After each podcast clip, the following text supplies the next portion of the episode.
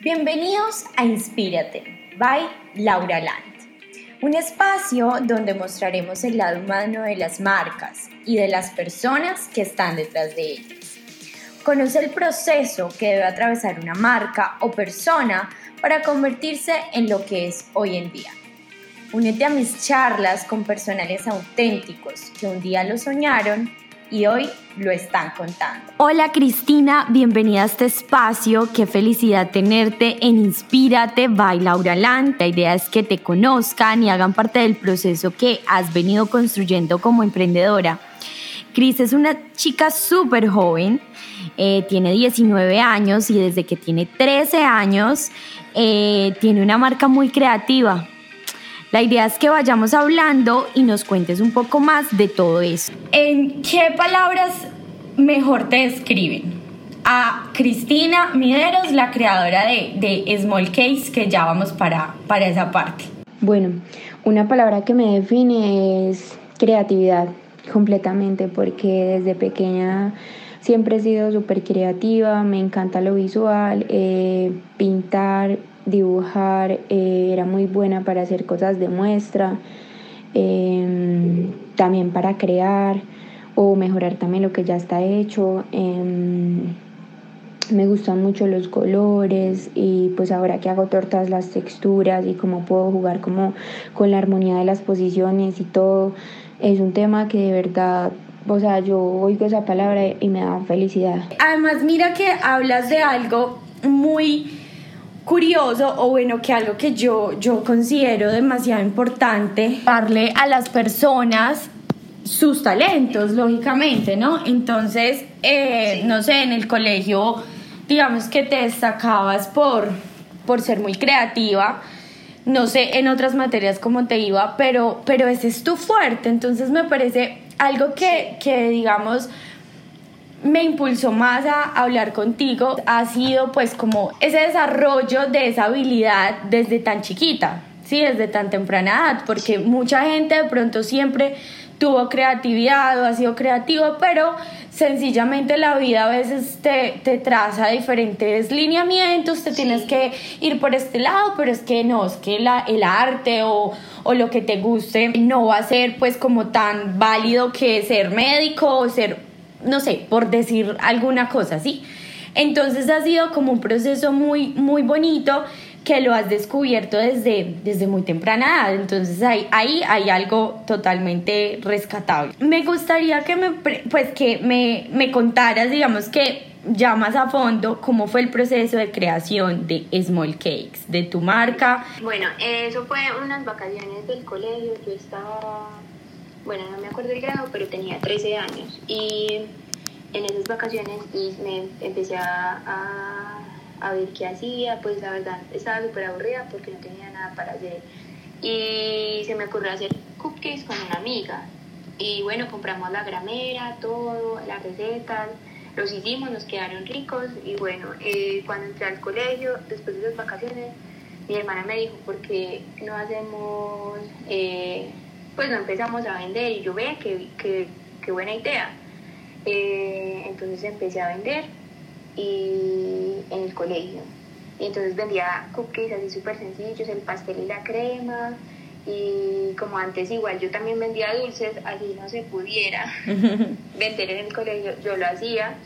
Y poco a poco la gente pedía ya con diseños, que dijera feliz día, que te haga. Después eh, conocí a Badi en, en una feria que hubo en Bogotá y la gente empezó a pensar que yo sabía hacer tortas. Pues yo la verdad no sabía. Realmente mi maestro en esos tiempos fue YouTube. Yo de ahí sacaba las recetas, eh, que cómo era la decoración de la crema, que cómo era el muñequito.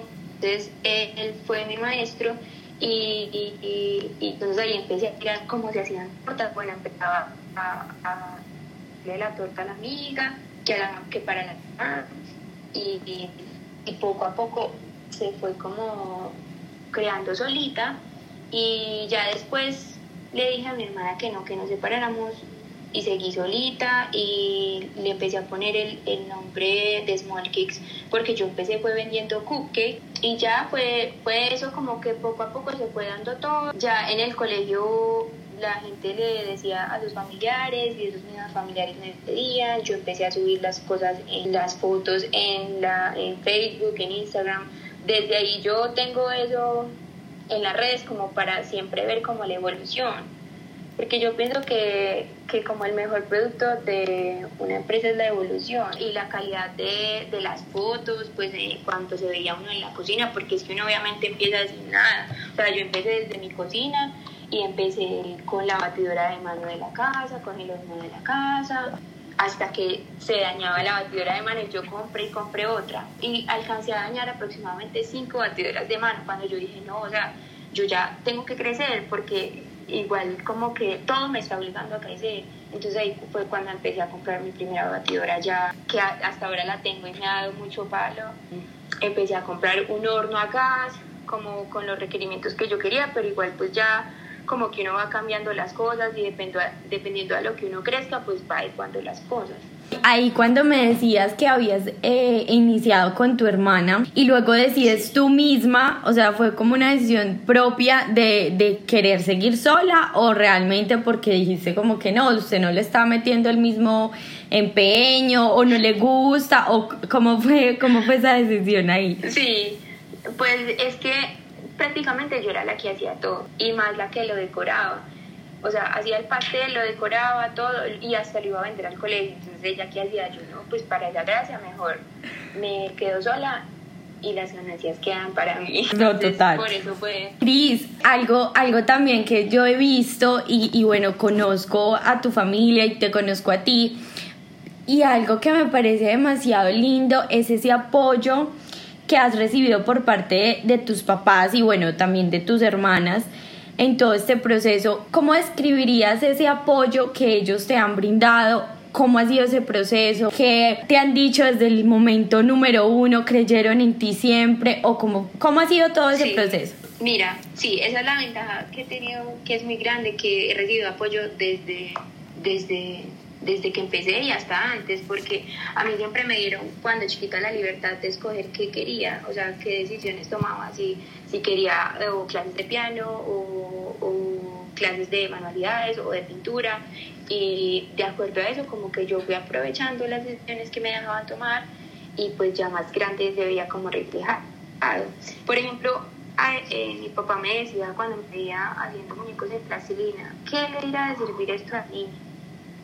Entonces ahora pues claro, ya ve lo que puedo lograr y mis hermanas y todo me apoyan pero demasiado, siempre están al tanto, o sea, con cualquier diseño, con cualquier fecha especial, con domicilios, sí, ha sido un apoyo al 100%, así ellos, ellos tengan que hacer sus cosas. Y la verdad es que yo quiero trabajar, o sea, sí, es muy fix. Es una parte muy importante de mi vida, pero también quiero trabajar en mí como, como marca, ¿sí? Como por, para, porque es que el año pasado que yo me fui a estudiar me di cuenta que, que sabía muy poquito y todo lo que me faltaba por aprender. Entonces la idea es como irme y volver, irme y volver y, y, siempre traer cosas nuevas y técnicas. Bueno, yo te quiero preguntar algo y es el factor de la innovación. Yo siento que tú iniciaste en todo el tema de, bueno, tortas como instagramiables, como cosas demasiado elaboradas, bueno, todo este arte que se ha trasladado pues a, también por moda y tendencia a los, los alimentos pues dulces y, y comestibles deliciosos que haces.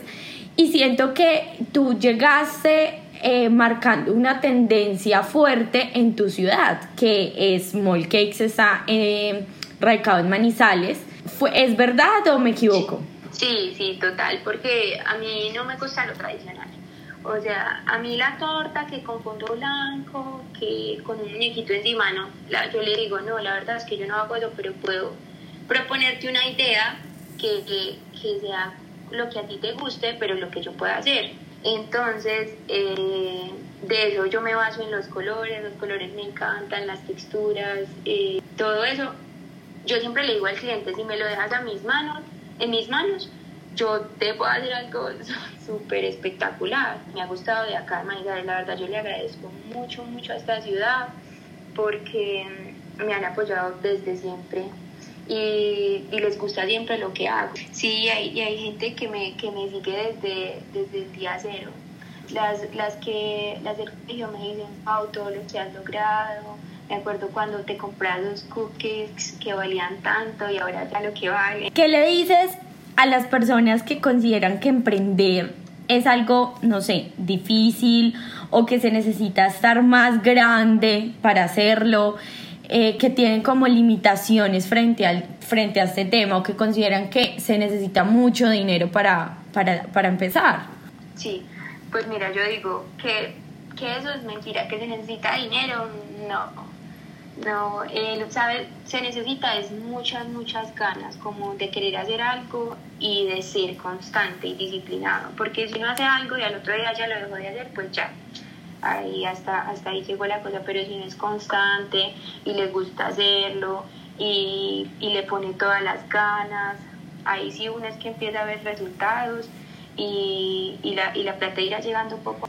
Después de que haya amor, la plata irá llegando poco a poco. Pero claro, muchas personas pues dirán como no, yo estoy muy chiquita, yo para qué me voy a poner a pensar en eso en este momento, o lo dejan simplemente en vender no sé, dulces en el colegio, que todo aporta, como tú, como tú bien lo decías, pero, pero tomarlo como algo serio, pues nada, o sea, refleja muchísimo más eh, valor agregado eh, en el tiempo. Iniciar tan, tan, tan, tan joven trae pues demasiadas ventajas porque vives con tus papás, porque estás, porque no tienes como unos gastos fijos y crecer es más fácil. Sí, sí, o sea, iniciar joven tiene sus ventajas y sus ventajas. Claro, claro. Pero pues, o sea, la mayoría obviamente ha sido bueno. Yo que les digo a la, yo no me acuerdo de dónde fue que escuché que que el hobby de uno lo volviera su trabajo. Entonces esa frase me gusta mucho porque, porque es muy real. Sí, la verdad es que sí, aparte de que lo que yo hago es como una terapia, es como, como así como la gente hace ejercicio todos los días, para mí la creatividad es un músculo que tú todos los días lo tienes que practicar y, ah, para, y también como buscar inspiración para, para seguir y, y formar cosas nuevas. Eh, Cris, cuéntanos, bueno, un poquito más, algo, algo supe o algo vi en tus redes de cuando iniciaste a estudiar gastronomía. Cuéntanos esa historia. Sí, bueno, eh, como yo les conté que inicié a los 13 años, yo hasta que terminara 11, yo pues yo decía, sí, obviamente yo me voy a dedicar a algo relacionado a la comida o al arte o o si quería ser chef o si quería ser diseñadora, pero no sabía. Entonces yo, yo decía, a ver, quiero o diseño gráfico, diseño visual, o diseño de modas, o gastronomía, o, o solo pastelería. Yo sé, yo, ¿creen que porque uno ya tiene el negocio, pues ya sabe qué hacer con la vida? No, tampoco. Entonces eh, dije, pues ensayemos, ensayemos y miremos qué es la experiencia de estar en la universidad. Entonces inicié gastronomía. dejaste, o sea, decidiste salirte de gastronomía y fuiste a hacer un curso de tres sí, meses. de tres meses Sí, a España, ¿sí?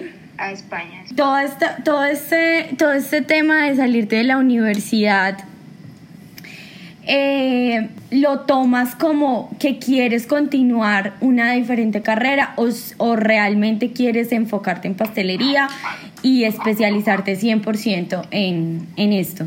Bueno, la verdad yo no me veo cinco años estudiando una misma carrera, porque a mí todo me gusta inmediato. Entonces, eh, cinco años me parece demasiado tiempo para quedarme acá y esperar y ya cuando salga y si puedo decidir qué hacer con mi vida, ¿no? Pues a mí me gusta aquí y ahora y sí, yo digo que pastelería toda la vida, o sea, hoy digo que pastelería toda la vida y seguir aprendiendo. En Europa, pues mis planes están en volver y trabajar allá y nutrirme de todo eso también, lo que uno aprende allá, porque lo que aprende, no, es que yo quedé encantada. Tienen, tienen un montón de, de técnicas y, y es, es, Sí. es lo que tú dices, le tienen como un poquito más de respeto al tema, están muchísimo más avanzados. Y claro, aparte, eh, acá no se acostumbra a comer bueno, pero de manera, a ver, ¿cómo te explico? Pues acá el chocolate, sabiendo que producimos chocolate, no lo, no lo consumimos bien y pues no lo consumimos como amargo en porcentajes y la gente no está informada, no está informada de qué es lo que es mantequilla y qué es margarina y de qué es lo que nosotros producimos y no lo sabemos. Y le cuesta a la gente entender quizás que no, este producto vale un poquito más, pero es porque tiene este proceso, o sea, es hecho tres horas. Bueno, la gente a veces no valora ese tipo de cosas. ¿Cómo te ha, cómo te ha ido a ti con el tema de los precios en Manizales? Pues mira, la verdad, eh, yo antes de ir al curso, realmente te puedo decir que yo cobraba muy barato. Porque una de las cosas más difíciles de emprender es saber cuánto vale lo que tú haces. Que como que tú no, o sea, tú no tienes de dónde guiar, o sea, si tienes los precios de cuánto de cuánto te vale la mantequilla, los huevos, la harina, pero no tienes el precio de cuánto vale tu tiempo. Entonces son horas y horas y horas en un pastel y al final uno dar un precio es complicado, pero ya este año pues sí pude cambiar y entrar más en razón y la acogida que yo siempre he tenido es demasiado buena. O sea, yo nunca me, me he quedado sin, sin un día sin hacer una torta, sino es porque yo digo que tengo que descansar porque mi cuerpo nada más. Qué, qué lindo eso que dices de, de valorar, saberle dar valor a su tiempo. Muchas veces, exacto, como que al iniciar de manera como no, pues igual yo lo estoy haciendo por hobby o yo lo estoy haciendo porque me gusta. Realmente al final también tú estás dando un producto y lógicamente un tiempo muy valioso. Y, y bueno, tener claro eso, pues esa parte de los precios y delimitarlos es demasiado importante. Yo pienso desde la competencia eh, que la, la, mayor competencia que yo puedo soy yo misma, porque la verdad siento que acá nadie lo hace igual a mí. No, es, es, como superarme cada día. ¿Cuál ha sido como lo más difícil para ti en todo este tiempo? Ya llevas cinco años en, desde que empezó eh, Small Cakes y tu marca. ¿Qué ha sido como lo más difícil, los retos que has tenido que superar, que me imagino que van desde pues chiquitos, de, de un cliente, de lo que hablábamos al principio, a, a cosas de pronto más profundas? Pues mira, lo más difícil, difícil, yo creo que es como, como visualizar a Small Kicks, lo quiero y también yo, Cristina, como quiero estar en el futuro. Ha sido como lo más difícil porque yo no quiero estar aquí, pero me lo he dado todo acá. Es como una constante, un constante cuestionamiento. También una de las cosas más duras es, es delegar. O sea, a mí me parece muy difícil, bueno, no me, ¿sabes? no me parece muy difícil delegar, pero confiar a quien le delego mis cosas, sí. Eh, es necesario crear un equipo de trabajo porque yo no me voy a quedar desgastando toda la vida. Ya, ya que ahora tengo 19 y ya me siento como si hubiera trabajado 20 años. Es complicado eh, delegar y, y a, la, a la gente que uno le da esa confianza que no vaya y lo haga de una vez. Pues y que montes otro negocio. Entonces no eso ha sido como lo más duro porque yo pienso que los fracasos no se deberían llamar fracasos sino como enseñanzas porque yo de cualquier cosa que a mí me pase así que se, haya, se me haya dañado toda una tanda de tortas o se me haya dañado toda una tanda de macarons a mí me das como risa.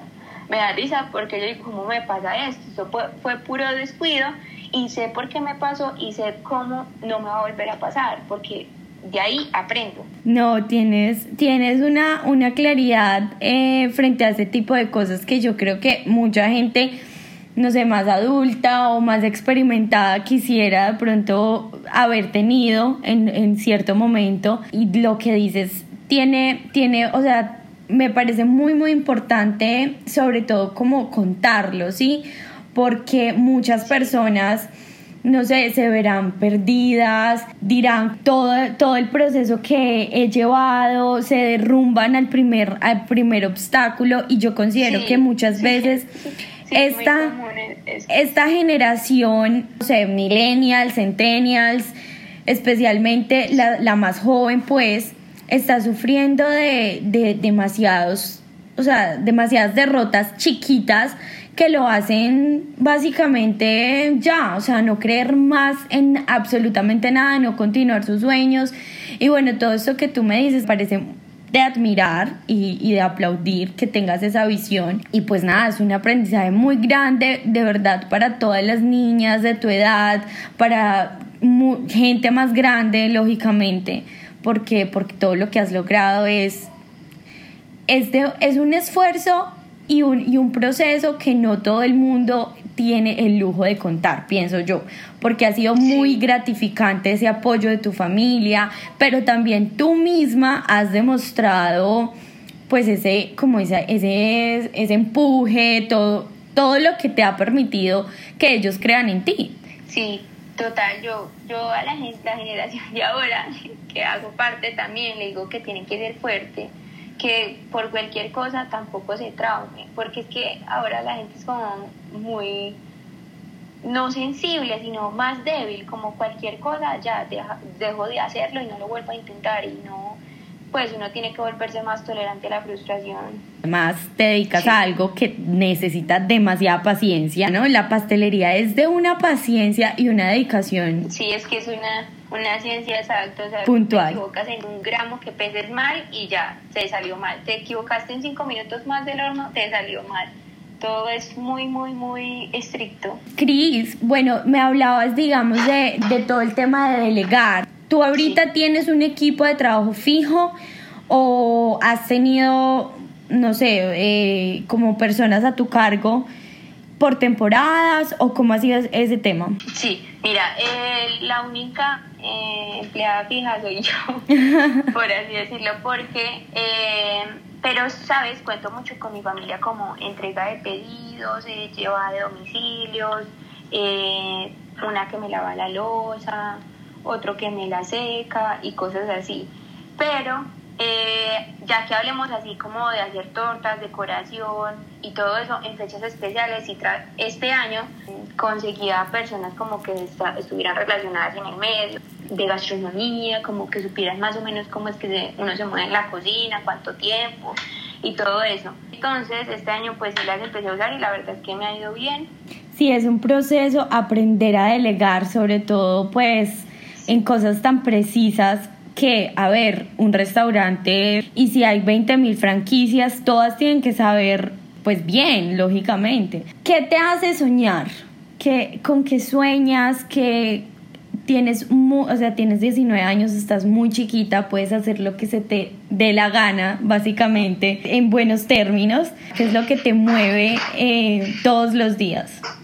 Mira, la verdad es que siento que me falta demasiado por conocer y, por conocer, o sea, en todos los aspectos de la vida, eh, lugares, eh, gente, eh, costumbres, todo. Y eso es lo que yo siento que me hace despertar como todos los días, porque yo digo como trabajo por esto para luego irme a hacer eso. Entonces a mí como que lo, lo, lo que me mueve es lo nuevo y lo desconocido. ¿Cómo, cómo has manejado el tema de, de los ingresos? ¿Cómo ha sido es algo que, no sé, me causa curiosidad de, volvemos al mismo tema, obviamente iniciaste pues generando ingresos muy chiquita, ha sido como un proceso de, pues bueno, o lógicamente ir creciendo y un acompañamiento de tu familia. ¿Cómo ha sido ese proceso también como para manejar eh, el hecho de que estás ganando dinero, pero pues no es tampoco, me imagino yo, para despilfarrarlo, porque porque lógicamente no, no, no llevarías lo que llevas si hubiese sido así. Total, o sea, eh, eh, yo desde chiquita he sabido qué es el valor del dinero y qué es trabajarlo así, pero fuerte. Pero igual, o sea, yo trabajo tanto es porque yo, pues por decisión mía, no es porque me toque ni por responsabilidad, sino porque yo quiero.